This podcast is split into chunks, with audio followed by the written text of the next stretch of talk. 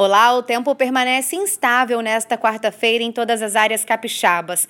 Os períodos breves de sol intercalam com os períodos mais fechados e de chuva fraca ao longo do dia. Acompanhe todos os detalhes na programação da TV Vitória.